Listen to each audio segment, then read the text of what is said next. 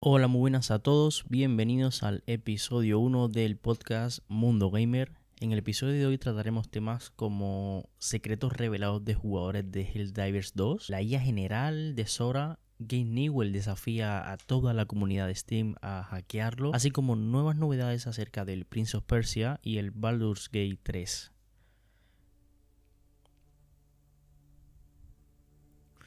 Los jugadores de Helldivers 2 no cierran la sesión del juego para no perder sitio en los servidores. Una de las grandes sorpresas del año junto a Palworld ha sido Helldivers 2. Este juego está disponible para la PlayStation 5 y PC. Y ahora está siendo todo un éxito. Sin embargo, eso no hace que esté exento de problemas e incluso recientemente el director del juego ha dicho que los usuarios deberían esperar para comprarlo. Si algo está claro es que la cantidad de gente que disfruta del título ha superado las expectativas de los desarrolladores y todo eso es lo que ha provocado que los servidores sean prácticamente inaccesibles. Pese a todo este lío, el Divers 2 sigue siendo un juego realmente jugado y disfrutado entre la comunidad. De hecho, no te preocupes demasiado porque el equipo ya está trabajando en solucionar estos inconvenientes.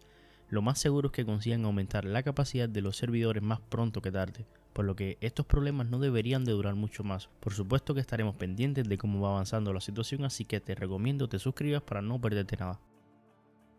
Sora nos acerca más a la IA general, pero no por generar videos, sino por simular mundos.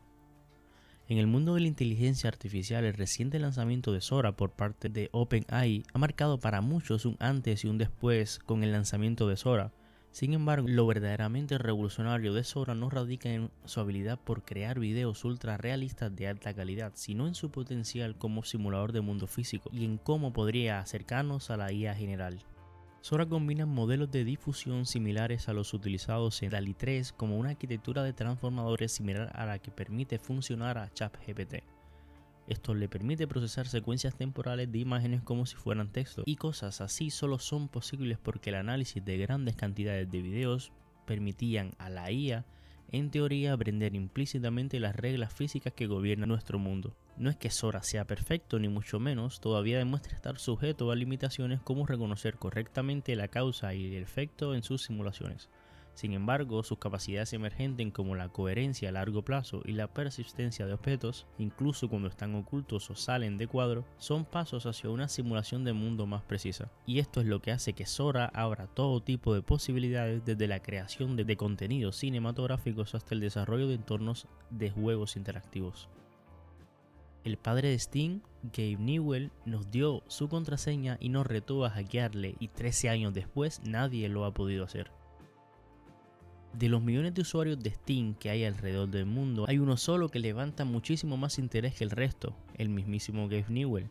El fundador de Valve y padre de Half-Life tiene su propia cuenta en su tienda como es de esperar y más de uno nos gustaría poder entrar y cotillar qué es lo que hay dentro de su perfil, si estás pensando, ojalá tuviera su usuario y su contraseña para hacerlo, tengo buenas y malas noticias para ti. La buena es que tenemos todos los datos de Gabe en Steam, la mala es que no nos sirve para absolutamente nada. Y es que si le tienes a precio tu cuenta de Steam y has activado todas las medidas de seguridad que ofrece Valve, muy seguramente hayas usado SteamWard, el método de autentificación de dos pasos que Steam lanzó en marzo de 2011 y convirtió en la plataforma en muchísimo más segura de lo que era. Para presentarlo, el mismísimo Gabe lanzó un desafío a la comunidad. Entrar a su cuenta de Steam sin su consentimiento. Para darnos ayuda, él mismo nos proporcionó su nombre de usuario y su contraseña. Y cito textualmente, vamos a publicar mi nombre de usuario y contraseña. Mi nombre de usuario es Gabe n.valvesoftware.com y mi contraseña es muliftw. Podéis intentar entrar y robarme la cuenta, pero no lo vais a conseguir, decía el propio Newell en el escenario de la Feria Alemana de Tecnología CeBIT en 2011, desafiando al mundo a intentar arrebatarle su seguridad. Por otro lado, como detalle adicional, si estás preguntándote cuál es el perfil de Steam de Gabe Newell, que sepas que usa su nick de toda la vida allí, la cuenta de Rasputin es la que utiliza el fundador de Valve y aunque puedes agregarlo amigos, es muy improbable que conteste o te acepte. Mejor déjalo tranquilo que seguro que estará muy ocupado haciendo otras cosas. Prince of Persia The Lost Crown recibirá actualizaciones gratuitas con nuevo contenido y modos. Fue uno de los principales lanzamientos del año y aunque parece que sus ventas iniciales fueron nefastas, Parece que Prince of Persia, The Lost Crown, se ha convertido en uno de los principales y grandes estrenos del año.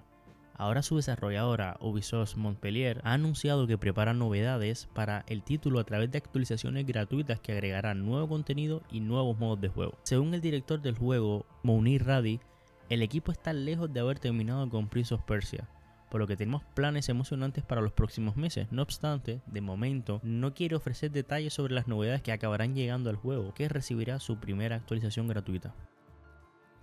El DLC de Elden Ring sale en PlayStation 4 y Xbox One. El primer gameplay trailer de Elden Ring Shadow of the Earth ha sido una de las grandes noticias de lo que llamamos de 2024.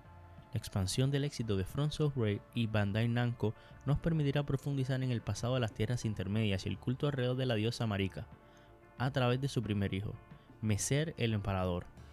Tras su revelación hubo confusión acerca de las plataformas en las que se pondría la venta, así que te contaré todo lo que sé. El Den Ring se pondrá a la venta el próximo 21 de junio en PlayStation 5, PlayStation 4, Xbox Series X y S, Xbox One y PC. Sí, los jugadores de la pasada generación también podrán disfrutar de esta continuación de los contenidos del RPG dirigidos por Hidetaka Miyazaki. La confusión ha estado centrada sobre todo alrededor de la versión de PlayStation 4, ya que en el momento en el que se escriben estas líneas todavía no tienen las reservas abiertas del DLC en dicha plataforma. Entendemos que es un error y que más adelante se irá subsanando. En cuanto a las copias físicas del mismo recopilatorio, la editora es bastante más clara. En notas de prensa señalan que Shadow of the Earth viene incluido en un código canjeable en la PlayStation Store o Xbox Live, dependiendo de la versión que escojas y que dicho código también dará acceso a la versión de PlayStation 4 y Xbox One. El juego base viene en disco, esta edición solo se comercializará en formato físico.